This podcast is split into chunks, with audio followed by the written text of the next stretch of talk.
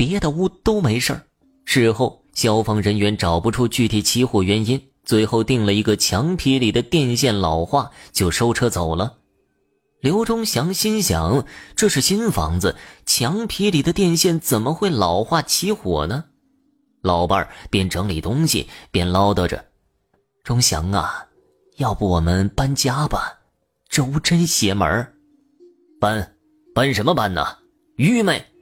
亏你还是大学毕业留过洋的。我看呐，赶紧找人把烧坏的房间重新修一下。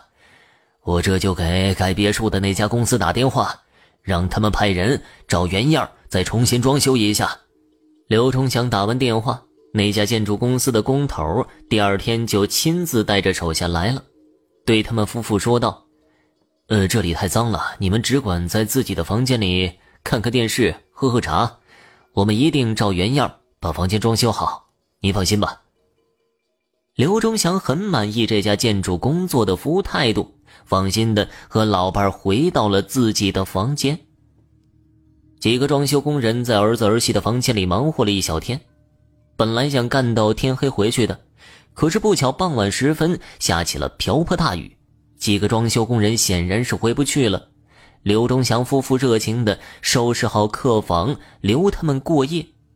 这一夜，刘忠祥睡得极不安稳，老是听见敲东西的声音，声音像是来自儿子夫妇的房间里，闹得他睡不着，忍不住起身去一探究竟。出了窗外。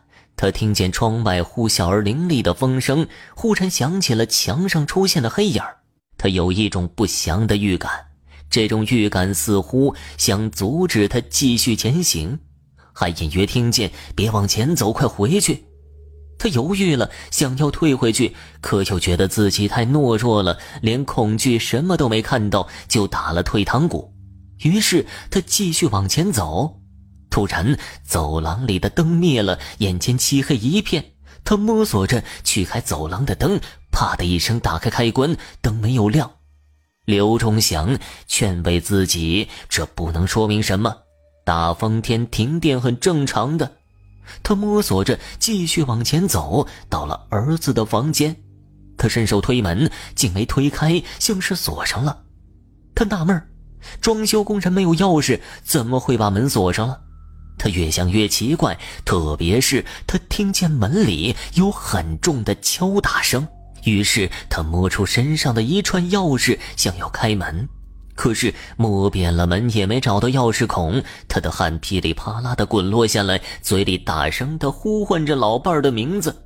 可是不管他怎么喊、怎么叫、怎么砸门，都没有一个人出现。想继续收听下一集的，那就点个关注吧。